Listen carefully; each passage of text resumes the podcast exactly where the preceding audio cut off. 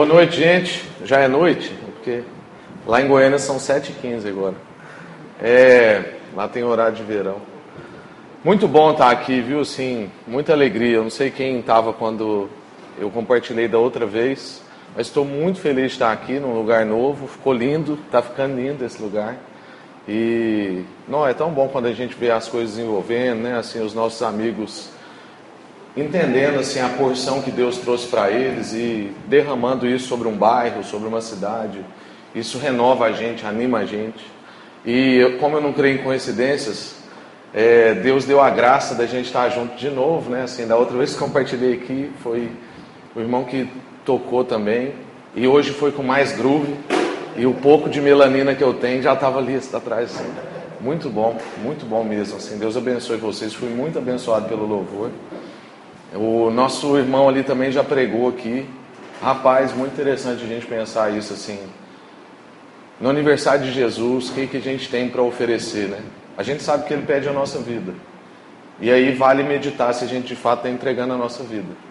E como Deus tem um senso de humor assim aguçado, tem tudo a ver com o que a gente vai compartilhar aqui hoje. Eu fico impressionado com essas coisas. Então, estou muito alegre de estar aqui. Percebo assim um fluir do Espírito Santo nesse lugar. Muito feliz do Lucas ter vindo com a, com a Mirella.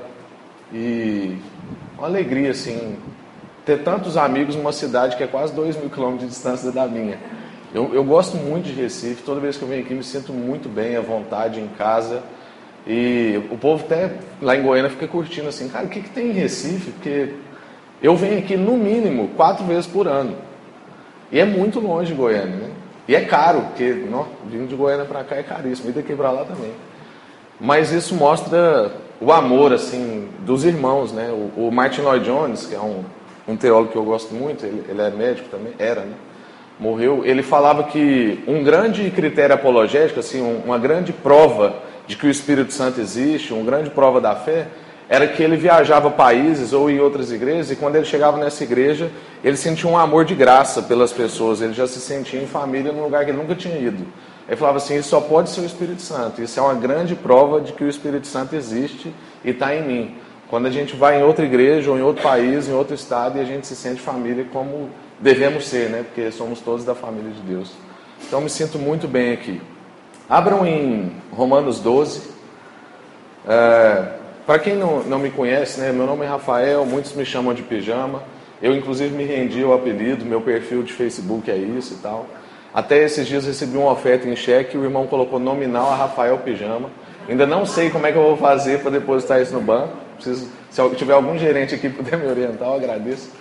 E sou marido da Iana, né, a mulher mais bela que Deus me deu. Deus deu misericórdia para mim e castigou ela, tadinho, mas a gente está junto. É, nós estamos juntos desde a escola, né? Nós vamos fazer 12 anos juntos. E a gente tem um filhinho que é o Victor, que é o menino mais lindo do mundo, mais gostoso da história. Estou morrendo de saudade dele. Sou da Igreja Sal da Terra e faço parte do movimento mosaico, né? E vocês conseguem é, fazer o que todo mundo gostaria que a gente fizesse com o movimento mosaico, que é criar, ter um prédio, ter uma instituição, a conta bancária. Aí eu falo assim, gente, não precisa, já tem a igreja lá do Rodrigo, dos meninos lá, amigo nosso tal. Deixa a gente ser movimento mesmo. Vamos trabalhar para a igreja, tá tudo certo, né? Então, é, esse, esse sou eu, mas se você quiser saber quem sou eu mesmo, pergunta para minha esposa, é, que ela vai te falar com os defeitos. Eu não vou falar aqui, não. Romanos 12.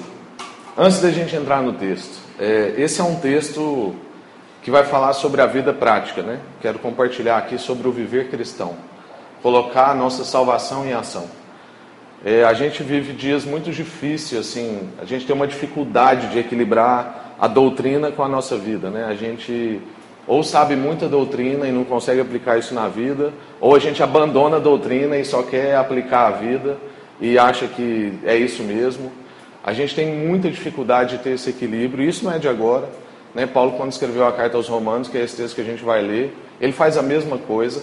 Né? Paulo fala sobre doutrina do capítulo 1 até o capítulo 11, e aí do capítulo 11 em diante, Paulo começa a falar sobre a vida prática.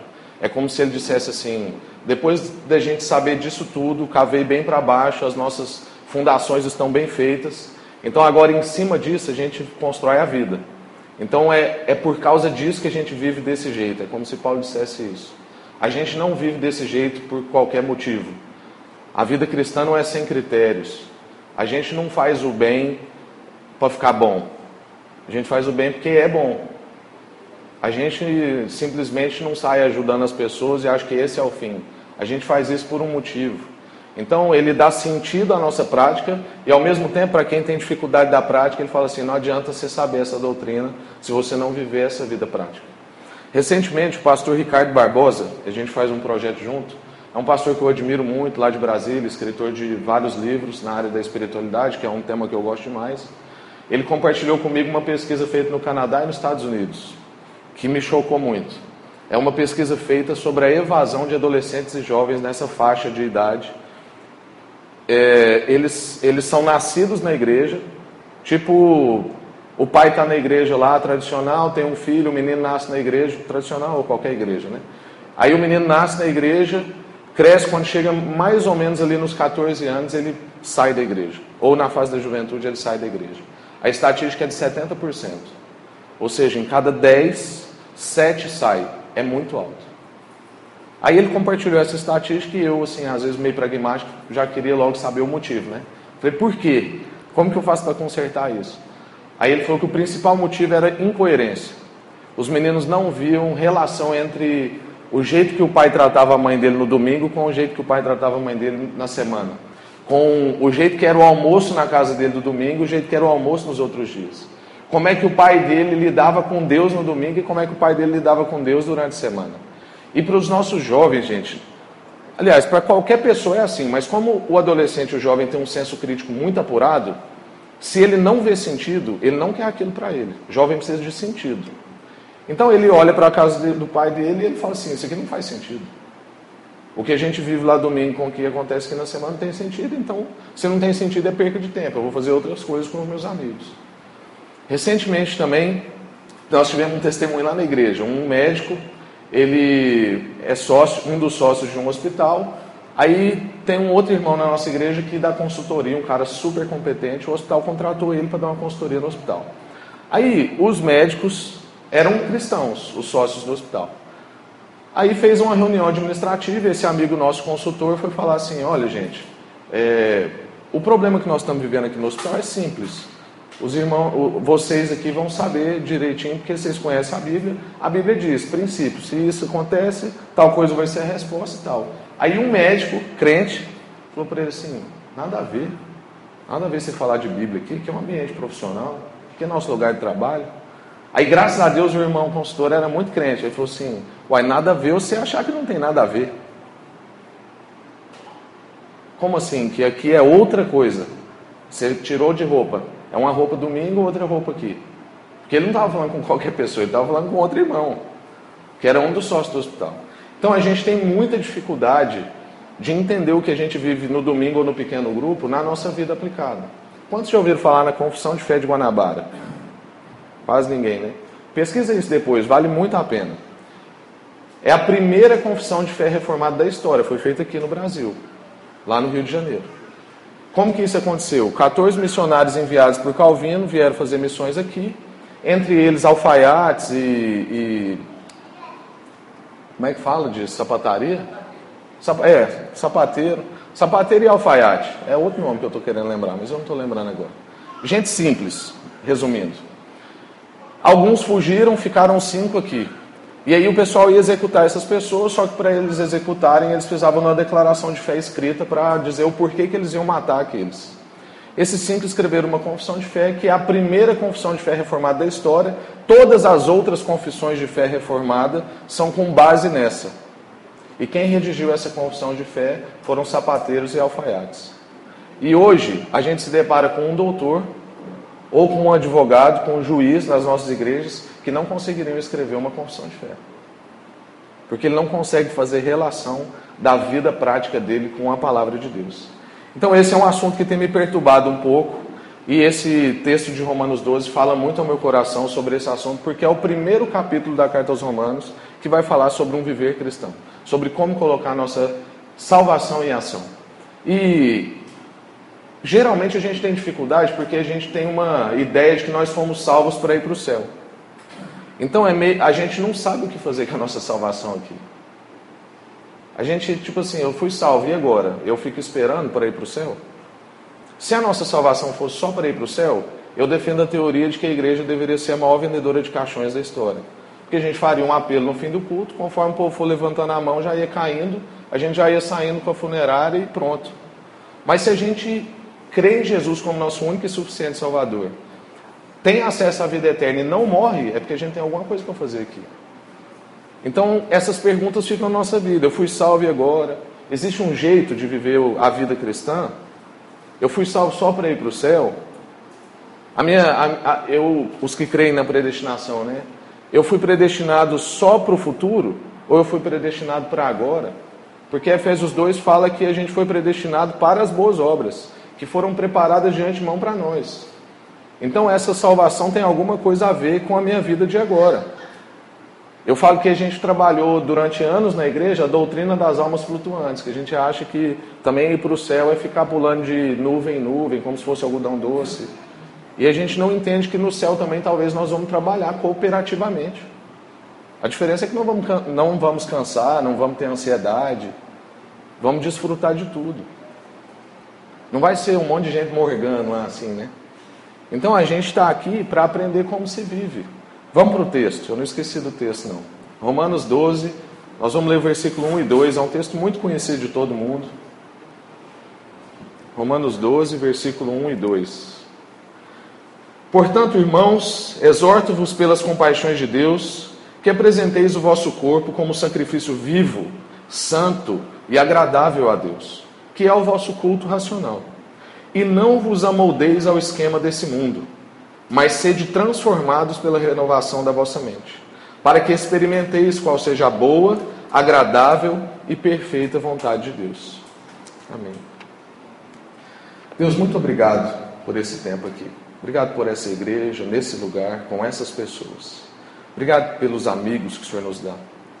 Obrigado pela Sua palavra, porque ela é viva, ela é eficaz, ela é, ela é penetrante, ela vai no nosso coração. Ela fala com a gente. Obrigado porque ela é atual, ó Deus. Essa palavra é o Senhor falando com a gente. Afinal de contas, ela é a sua palavra.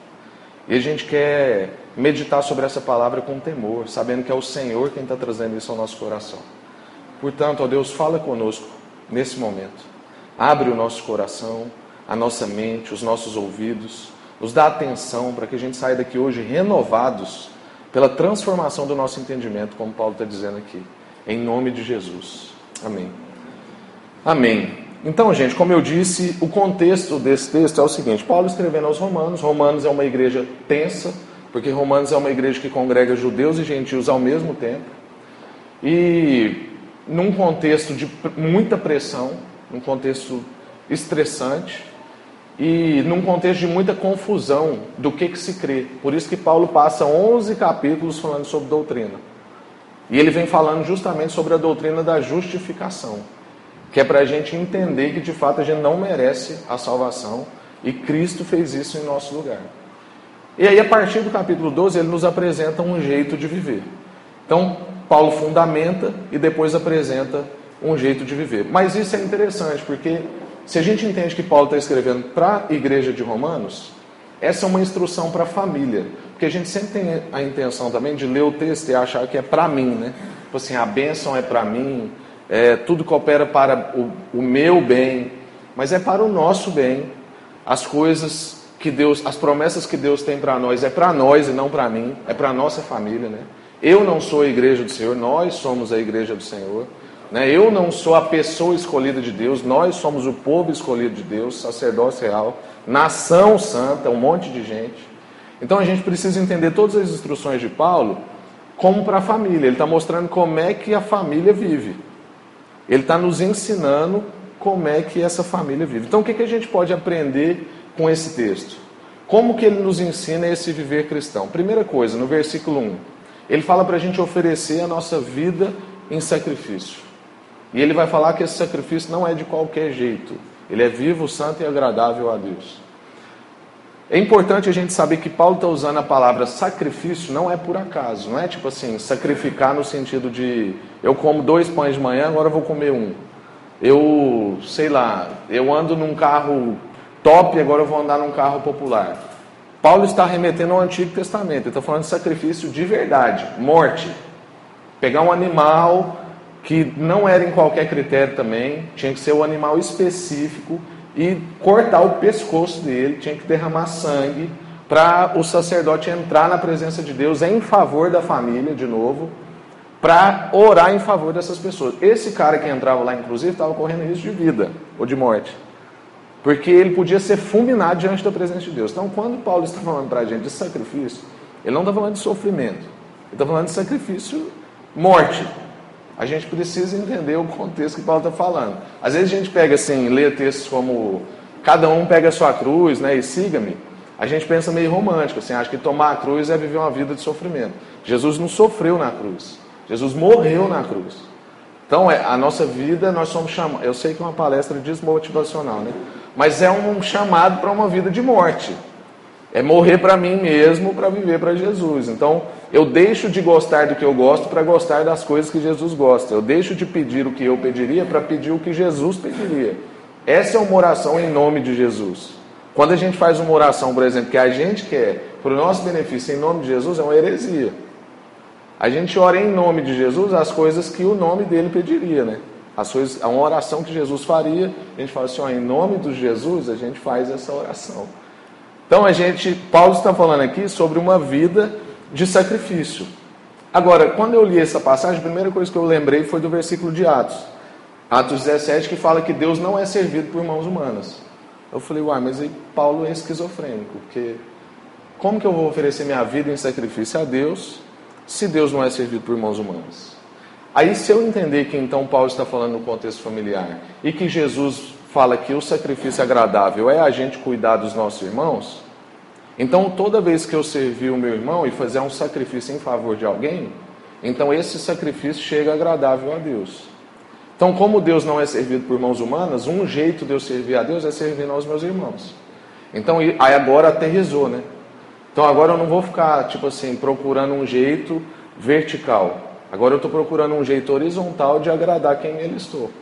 Aí isso aterriza para a família, a família da fé. Então eu vivo uma vida de sacrifício em favor dos meus irmãos.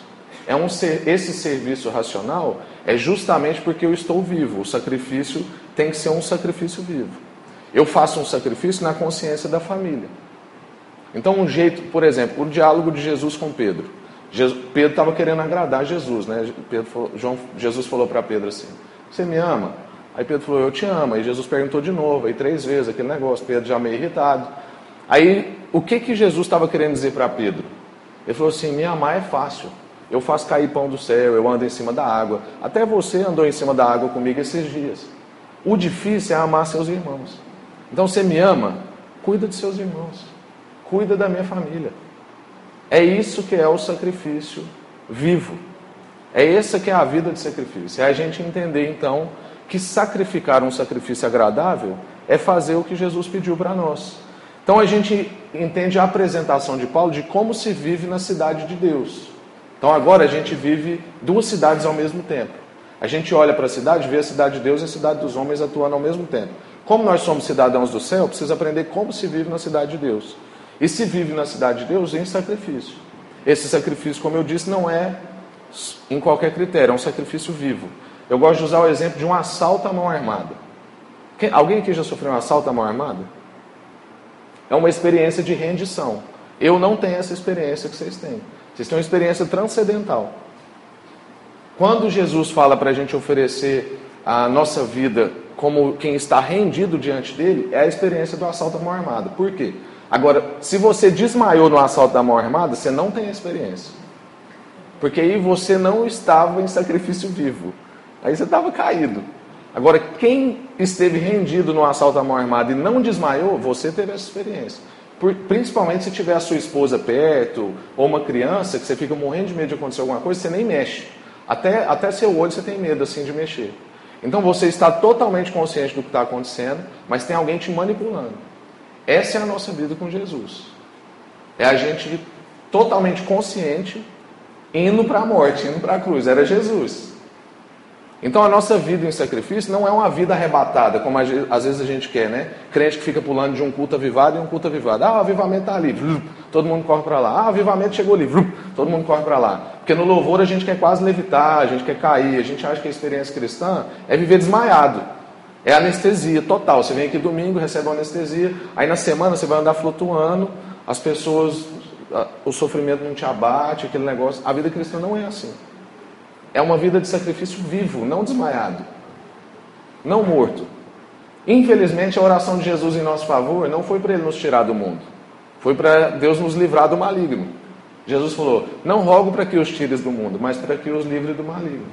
Antes ele tivesse orado para que Deus os tirasse do mundo. Mas a gente está aqui. E a gente precisa oferecer então essa vida de sacrifício vivo. O salmista entendeu isso. Quando ele disse no Salmo 103:1, ele falou o seguinte: Ó oh, minha alma, bendize o Senhor. Mas aí ele não fala só a alma. A segunda frase é: bendiga e todo o meu ser bendiga seu santo nome. Então é a gente inteiro. Não é só a alma, não é só flutuando. É quando a chapa está quente e quando a chapa está fria. É quando está tudo cooperando e quando está tudo indo contra. Em todas as ocasiões eu bendigo ao Senhor. Esse sacrifício não é só vivo, esse sacrifício é santo também. Então existe um elemento material na nossa santidade. Porque às vezes também a gente acha que santidade é ir para um mosteiro, ficar isolado de tudo. Aqui não tem, mas lá em Goiânia tem uns, uns outdoor criminoso. Direto a gente tem que, como igreja, ir lá e pedir para tirar alguns outdoors. Porque lá em Goiânia tem umas casas de prostituição, assim, que todo mundo sabe, e rola outdoor das meninas que vão estar tá lá. Negócio assim, esdrúxulo. O difícil é ser santo nessa cidade. No mosteiro é até fácil. Então a vida de sacrifício santo é porque em vida eu ofereço um sacrifício santo ao Senhor. Então ele fala de um corpo, ou seja, é material, mas é santo ao mesmo tempo. E aí entra na, na questão da santificação, da santidade, que é um assunto muito extenso que, na minha opinião, a gente precisa urgentemente resgatá-lo na igreja, porque foi esquecido. Por conta do nosso desligamento da, da instituição católica romana, que falava muito da questão das obras, da penitência e tal, a gente falou muito sobre justificação e a gente deixou de falar sobre santificação.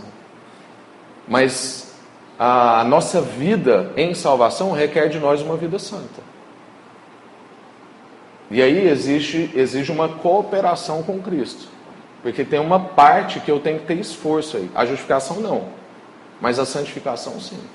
É intencional. Eu escolho me abster de algumas coisas. Eu, eu faço conscientemente a opção de viver uma vida santa. Agora é muito, é um desafio para nós pastores falar sobre isso, porque do século XX para cá, por exemplo, é raríssimo uma literatura sobre santidade que não seja legalista e moralista, que não vá só na questão do comportamento. Porque santidade está ligada às nossas motivações. Aí já entra no nosso próximo ponto, que é a vida de sacrifício agradável. Se Paulo fala para a gente fazer uma vida de sacrifício agradável, é porque existe um tipo de sacrifício que não é agradável, senão ele não falaria isso. É igual quando Paulo fala para a gente não se cansar de fazer o bem. Ele só fala para a gente não se cansar porque fazer o bem cansa. Então, se ele está falando para a gente fazer um sacrifício agradável, é porque existem sacrifícios desagradáveis. Como eu falei da questão da motivação. Logo, me lembro de Caim e Abel. Aos meus olhos, dois sacrifícios iguais. Aos olhos de Deus, dois sacrifícios totalmente diferentes. Porque Deus é aquele que vê o que eu não vejo. Então eu preciso sondar o meu coração para saber, igual eu brinquei aqui no início. Para eu ter certeza que eu não faço bem para ficar bom. Eu faço bem porque é bom. Então eu não faço bem por dia que alguém chegar e falar que eu não faço nada, eu falar que eu faço. Eu não faço bem simplesmente porque eu não aguento mais ver a pessoa daquele jeito, aquilo está me incomodando, eu vou lá e faço. É porque eu sou feito disso. Eu sou feito de amor, logo não consigo não amar. O bem me encheu, logo eu não consigo deixar de fazer o bem. Ainda que eu esteja cansado, eu faço bem. Então esse sacrifício tem que estar alinhado com as nossas motivações. E o resultado do nosso sacrifício, vivo, santo e agradável, vai ser um culto racional, é o que Paulo fala aqui no primeiro versículo. Ofereçam a vossa vida como um sacrifício vivo, santo e agradável a Deus, pois esse é o vosso culto racional. Então, essa vida de sacrifício vai ser o nosso culto racional prestado a Deus. O que, que seria essa vida de sacrifício vivo em Recife? Porque também a gente precisa dar uma aterrizada aqui. Paulo meio que mata essa charada para nós em 1 Coríntios 6, 9, 19. Não precisa abrir. Ele fala o seguinte: Acaso não sabem que o corpo de vocês é santuário do Espírito Santo, que habita em vocês? Que lhes foi dado por Deus e que vocês não são de si mesmos? Então, um jeito da gente viver isso aterrizado aqui em Recife, essa vida de sacrifício vivo, santo e agradável a Deus, é não viver a nossa vida usando o nosso corpo para fins pessoais. Então, como Paulo disse, a partir do momento que a gente foi ganhado por Jesus, já não sou mais de mim mesmo. Tanto que Paulo disse: Eu não busco o que é vosso, eu busco a vós. E logo depois ele fala assim: Eu me deixarei gastar em favor de vocês. Então, essa é a vida de sacrifício vivo. Esse é o sacrifício que é santo, quando eu me deixo gastar em favor dos meus amigos, meus irmãos. E esse é um sacrifício que sobe agradável a Deus. É quando eu não uso o meu corpo para fins pessoais. Então, por exemplo, um cristão nunca dirá meus, meu corpo, minhas regras. Porque o único que pode dizer isso é o Senhor Jesus. Meu corpo, minhas regras. Ele foi lá para a cruz e tal. Porque eu não uso o meu corpo para fins pessoais. Eu uso para agradar aquele que me alistou. Então, por exemplo, um dia eu posso ficar acordado até mais tarde em favor de alguém. Ou um dia eu posso acordar mais cedo em favor de alguém. Talvez tenha um amigo seu que só pode tomar café com você se for 6 horas da manhã. Aí você vai acordar mais cedo para tomar um café com ele, porque ele está precisando. Ou tem um irmão que só pode conversar depois das 11 da noite. Aí você vai dormir mais tarde para você ter um tempo com ele, orar em favor dele, ler a Bíblia com ele. Então isso não está muito distante de nós, isso é simples, a gente é que complica. Quem tem um carro de carroceria, por exemplo, como eu tenho, sabe que isso é um ministério à parte. Eu tenho meu ministério e tenho um carro com carroceria. Essa semana, por exemplo, em um dia, meu carro fez três mudanças. E vocês acham que os irmãos abastecem? Não. Além de economizar com frete, ainda faz o ponteiro assim. Mas o meu carro, eu estou redimindo um carro. Eu estou dando sentido para aquele carro. E eu faço isso de maneira consciente, senão eu ficaria nervoso de entregar o carro com um tanque de um jeito e pegar de outro. Porque eu entendi que essa é uma forma de oferecer a minha vida como um sacrifício vivo. E graças a Deus ainda estou tendo condição de ir lá e abastecer depois. No dia que não tiver, eu vou ter que pedir ajuda. Eu falo assim, olha, meu carro está aí, preciso só que você coloque uns 20 reais lá e tal, porque gasolina está 4 reais, está complicado. Um dia eu vou ajudar alguém numa mudança, no dia que às vezes eu queria descansar. Aí você faz esse sacrifício, mas tem que ser consciente. Porque você lembra da questão das motivações? Senão o sacrifício não é agradável. Você não vai assim, como quem está morrendo, deixando patente para a pessoa que você está socorrendo ele. Sabe aquelas ajudas que o cara fica te lembrando toda hora que ele está ajudando? Não é disso que eu estou falando. É alguém que na verdade você está exausto, ele fala assim, pô, cara, desculpa, você está tão cansado me ajudando. Você fala assim, que isso, meu irmão? Estou aqui no legítimo cumprimento do dever, é isso mesmo, alegria de servir. Não é ficar assim, pô, é verdade, estou cansado demais, cara. Nossa, você me deve uma. Misericórdia, se Jesus fizesse isso com a gente, a gente estava perdido. Essa é a vida que a gente tem para ser vivida, gente. E isso tem que ser feito sempre na motivação de agradar quem nos alistou. A gente não pode confundir, tá, gente? A gente está servindo nossos irmãos, mas a gente não está fazendo deles um Deus para nós. A gente ajuda ele e serve ele, vive uma, uma vida de sacrifício em favor dele ou dela, para agradar quem nos chamou. Porque senão, logo, loguinho, a gente idolatra a relação. E isso não pode acontecer. A gente faz sempre na consciência de que essa vida é o jeito que Deus pediu para a gente viver. Logo, ela glorifica a Ele e não as pessoas ou a mim. Paulo fala no versículo 2 para a gente viver uma vida com a mente transformada. Então, ele apresenta para a gente que a gente tem que viver uma vida de sacrifício. Então, ele fala para a gente uma coisa muito prática, que é viver uma vida oferecida. Agora, ele vai apresentar para a gente a conscientização, o porquê que eu vou viver essa vida de sacrifício. Então, esse culto racional não é, esse serviço racional que a gente oferece, não é de qualquer racionalidade. É uma racionalidade que não se amolda, ela é renovada. Então não é de qualquer jeito. Então eu vou oferecer essa vida em sacrifício em favor das pessoas, porque eu tenho uma mente renovada. Então, o que, é não se amoldar? Primeira coisa que a gente precisa entender: se Paulo fala para a gente não se amoldar, é porque nós somos moldáveis. O próprio Deus diz para nós: vocês são feitos de barro. Ele nos formou. A grande questão nossa é o seguinte: se eu sei que eu sou moldável, na mão de quem eu vou me colocar? Quem vai me moldar? Quem vai ser o artesão?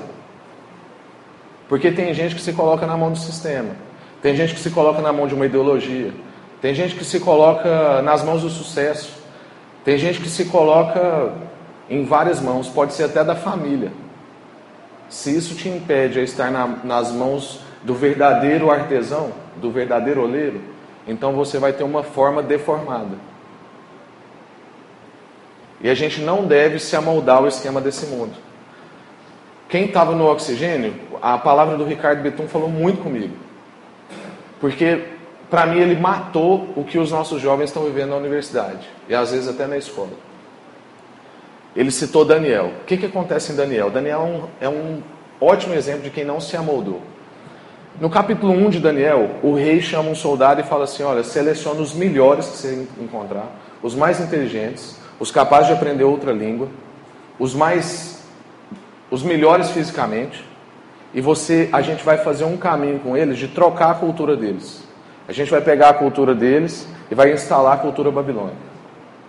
O que está acontecendo hoje nas nossas escolas e nas nossas universidades, a gente não pode ser ingênuo. Eu não, eu não sou da teoria da conspiração.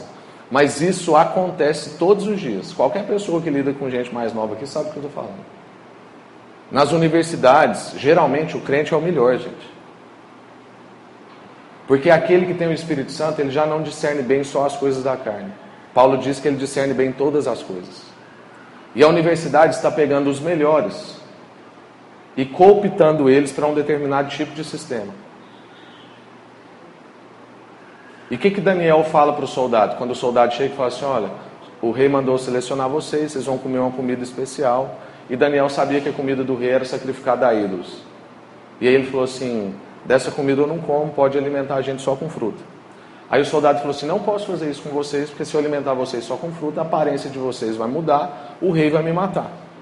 E aí a grande experiência de Daniel que eu trago para nós aqui. Daniel virou para ele e falou assim: Experimenta.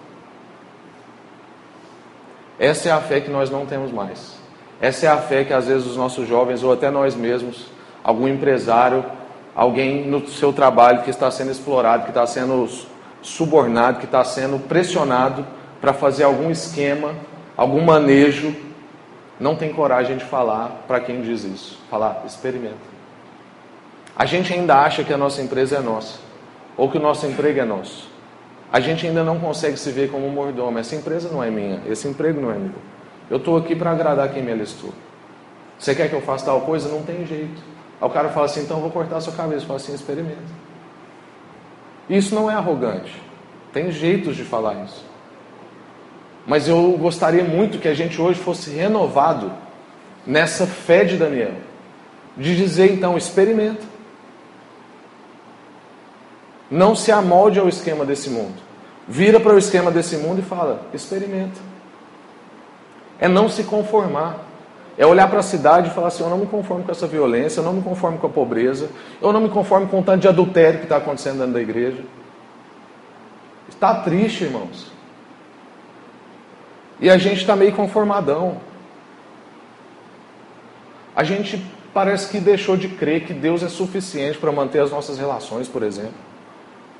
Eu lembro uma vez, isso é bem particular, infelizmente está gravando, né? Mas, bom, eu lembro uma vez que eu e a Iana, minha esposa, tivemos uma crise séria no nosso casamento. E aí a Iana queria dormir fora. E eu tranquei as, as portas de casa, escondi a chave e falei assim, daqui você não sai. E talvez tem muita mulher que ouve isso e fala assim, não, cara grosso, né? um cavalo. Eu sei, é um pouco mesmo. Mas está em falta, inclusive, homem, homem, né? Eu prefiro lidar com esse tipo de problema em homem do que com outros que a gente está lidando. E aí eu falei para ela assim, falei assim, olha meu bem, você tem dois problemas, um com Deus e um comigo. Escolhe com quem você vai resolver primeiro, mas fora daqui você não vai resolver nada. Nem na sua mãe, nem no hotel. E aí foi uma noite muito difícil, que ela falou assim, eu não vou conseguir dormir. Eu falei, então a gente fica acordado, não tem problema. E depois a Ana compartilhou com, num, num outro ambiente com alguns casais o quanto, dois anos depois disso, ela compartilhou o quanto isso foi importante para ela.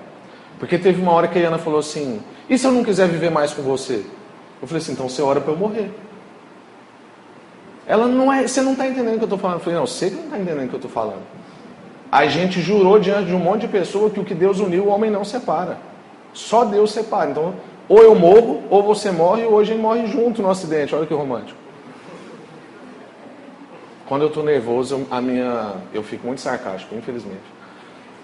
Mas, mas de fato era isso. Eu não estava sendo muito sarcástico, não. E aí depois a Ana compartilhou o quanto isso foi bom para ela. A Ana nunca mais teve dúvida do nosso casamento. Ela nunca, porque a Ana tinha medo de eu, sei lá, de eu virar a cabeça e tal. Porque a gente às vezes sai muito para compartilhar. Eu falei assim, meu bem, essa possibilidade não existe. Porque eu creio nisso aqui. E eu vivo entre amigos, que quando eu não creio, eles me lembram que eu tenho que crer. Porque também estou vulnerável a não crer de vez em quando. Por isso que a gente tem que viver em comunidade. Então, gente, a gente precisa entender que essa palavra é o poder de Deus, que essa palavra é Deus falando com a gente e que a gente tem que tratar isso aqui com mais seriedade e não se conformar com o esquema desse mundo. Dizer para o sistema: experimenta. Você vai me cortar? Experimenta. Deus é quem dá o nosso sustento. Qualquer pessoa que ganha muito bem sabe que se pegar uma doença boba, você fica fora de combate. Então é bobagem a gente achar que é pela nossa competência. Não adianta a gente vender a alma para o diabo, não. Senhor. Pouca coisa já nos tira de combate. Se é para viver uma vida de sacrifício, vamos viver uma vida de sacrifício com sentido. Vamos sacrificar quem nos chamou. A vida está dura para todo mundo, gente. É melhor a nossa vida ser dura com sentido. Porque a gente tem alegria. Enquanto as pessoas estão desesperadas, a gente sabe pelo que a gente está sofrendo. E isso traz alegria, porque eu não estou aqui para falar só de sofrimento. Isso é maravilhoso. A gente dá choque de existência nas outras pessoas. A gente dá choque de realidade. Quando um cara ateu, ateu com pedigree, porque tem um monte de ateu vira-lata, mas um cara ateu, assim, não crê em nada, vai lá na nossa casa e janta e vê o jeito que a gente trata a nossa esposa, como é que a gente abraça o nosso filho, ele sofre um choque de realidade. Ele fala: caraca, ser humano é mais do que eu estou pensando. É isso que a gente tem que provocar nas pessoas, é não se amoldar. Mas ele fala também para a gente renovar. Então é não se amolde e sejam renovados pelo vosso entendimento. Exemplo de renovar, eu gosto de usar o exemplo da minha esposa e de mim. Quando a Iana pensa em renovar o armário, ela pensa em jogar tudo fora e pôr tudo novo. Quando eu penso em renovar o armário, eu penso em comprar duas camisetas e uma calça jeans. O jeito certo de pensar renovar que Paulo está falando é o jeito da Iana. É jogar tudo fora e pôr tudo novo. Eu lembro quando eu converti, meus amigos falavam assim, cara, o povo está fazendo uma lavagem cerebral em você. Eu falava assim, que cerebral, meu irmão? Tá lavando é tudo, não tem nada que presta aqui. Eu quero que lava mais. Tem que tirar tudo fora e pôr tudo de novo. Outras coisas, né? De novo. A gente tem que viver uma vida renovada, mas a inércia é forte, irmãos. A gente precisa entender que há cadeias mentais, Paulo fala, fortalezas de mente. Então tem muros na nossa cabeça que precisam ser derrubados. E a nossa fé pode derrubar isso. Porque o Espírito Santo é eficaz na nossa vida. Então é viver uma vida renovada. Tem uma oração do, de um cara que chama Horatius Bonner, que ele fala: Tua vereda, Senhor, não a minha. Por mais trevosa que seja, conduz-me com tua mão. Escolhe por mim o caminho. Isso é renovar. É entender que eu mesmo não sou capaz de escolher um caminho bom, então eu me prostro diante de Deus e falo assim: qual é a vida que o Senhor tem para mim? Como é que se vive essa vida cristã? Essa é uma oração de quem tem a mente renovada. João 17, 17 santifica-os na tua verdade. A sua palavra é a verdade. Então, um jeito da gente renovar é ter vida devocional regular, por exemplo. Então, isso não é muito complicado. Eu parei de perguntar nos lugares quem tem vida devocional regular, porque eu estava passando vergonha. A gente não tem mais vida devocional regular. Nem dos livrinhos prontos. Que dirá direto na Bíblia. Sabe? E eu não estou falando de muito, não, gente. Estou falando de tirar, às vezes, 20 minutos. A gente lê um texto, vê o que, que Deus fala com a gente, dá uns 3 minutos de silêncio, pensando no que esse texto está falando.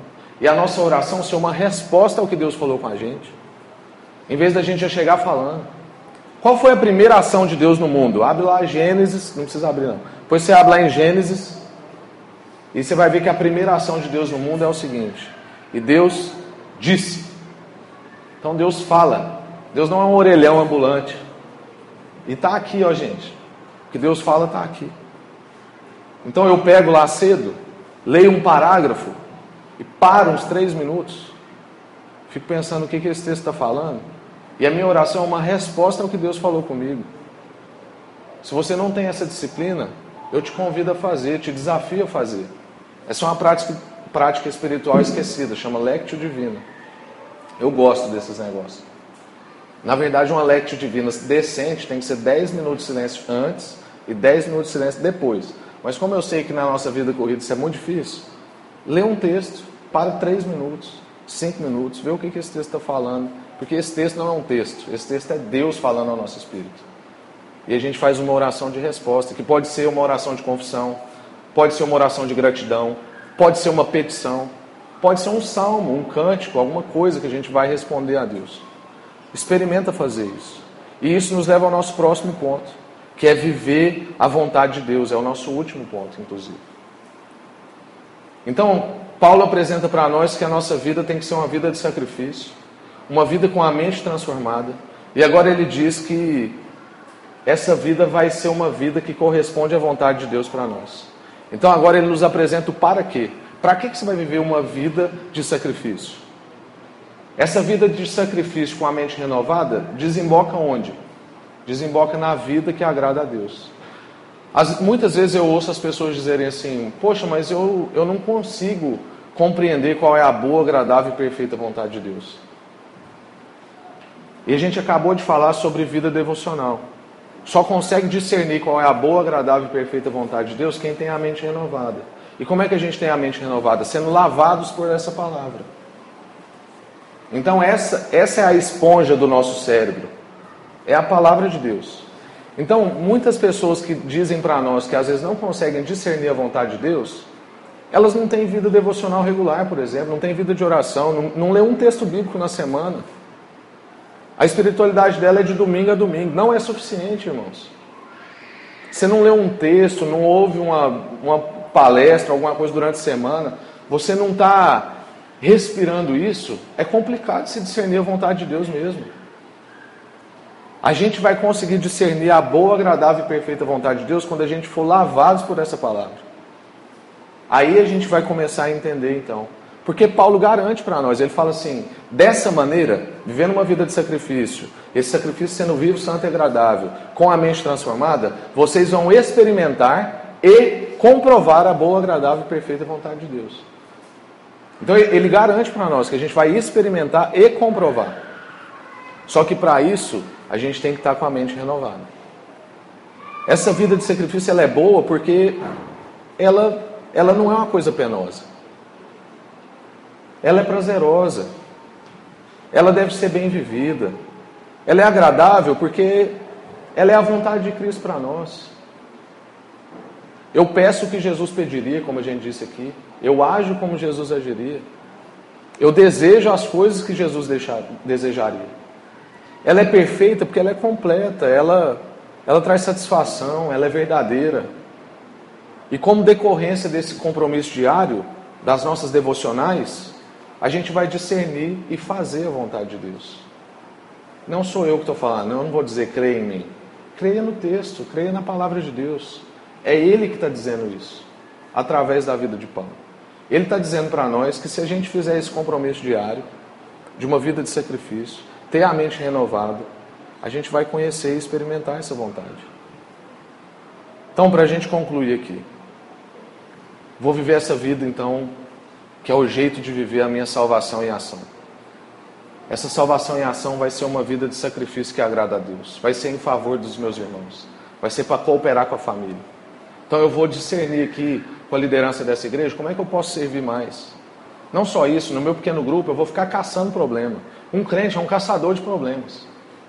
Porque a gente conhece aquele que pode solucionar tudo, inclusive o que a medicina não dá conta, o que a tecnologia não dá conta. Às vezes a gente fala assim, poxa, minha igreja cresce muito em problema, eu vivo isso lá em Goiânia, nossa igreja só cresce em problema. Mas como é que um hospital bem sucedido? Os problemas mais graves vão para lá, gente. Quanto mais bem sucedido é um hospital, mais problema ele atrai. E nós somos esses, nós somos tipo caça-fantasmas. A gente vai atrás dessas pessoas porque a gente conhece aquele que pode resolver todos esses problemas. Então eu vou viver essa vida de sacrifício, eu vou procurar essas coisas, eu vou me envolver com essas coisas, eu vou me importar com essas coisas, eu vou me indignar com o que está aí na cidade, com a pobreza, com os divórcios, com a violência, com a desigualdade. Eu vou me envolver com essas coisas, essa vai ser minha vida de sacrifício. E eu vou regularizar minha vida devocional. Eu vou ser lavado por essa palavra e vou ter a mente renovada no Senhor. Isso vai renovar minha fé. Para eu falar para as pessoas assim: experimenta. Experimenta. E aí então eu vou conhecer a boa, agradável e perfeita vontade de Deus. O objetivo de Paulo aqui, gente, é nos distanciar do padrão desse tempo, que diz para nós coisas contrárias a essa palavra, e dizer para nós como é que a gente vive dentro da cidade de Deus a partir da perspectiva da nova aliança de Jesus. Eu quero ler uma oração para a gente de fato encerrar. Todo mundo conhece, é uma música. Feche seus olhos. Mais perto quero estar, meu Deus, de ti. Ainda que seja a dor que me una a ti, sempre hei de suplicar. Mais perto eu quero estar mais perto eu quero estar, meu Deus, de Ti. Deus, muito obrigado pela Sua palavra. A gente quer estar mais perto do Senhor. A gente quer viver uma vida de sacrifício. Esse sacrifício a gente quer viver ele em vida. A gente quer que ele seja santo e a gente quer que ele seja agradável ao Senhor. A gente quer pedir, ó Deus, encarecidamente ao Senhor, para que o Senhor renove a nossa mente, transforme o nosso jeito de pensar quebra e destrói fortalezas mentais, ó Deus, cadeias de mente, para a gente ter a nossa mente transformada, ilumina os olhos do nosso entendimento, para a gente compreender qual é a Sua boa, agradável e perfeita vontade. A gente quer sair daqui hoje, ó Deus, sabendo que há um jeito de se viver. E a vida é desse jeito que a gente acabou de aprender. A gente quer colocar a nossa salvação em ação. A gente não quer ficar pulando de um domingo no outro. A gente quer levar isso para os nossos negócios. A gente quer usar isso em favor do nosso patrão. Porque aquele que tem essa compreensão não trabalha para agradar homens, mas trabalha como quem serve ao Senhor, ó Deus, e por isso ele dá tudo. Se o salário dele atrasar, ele não diminui a produção, porque ele não trabalha para o chefe dele.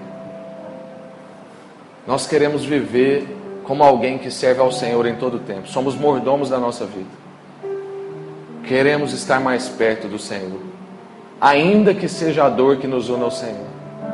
Nós sempre vamos suplicar, ó Deus, mais perto a gente quer estar.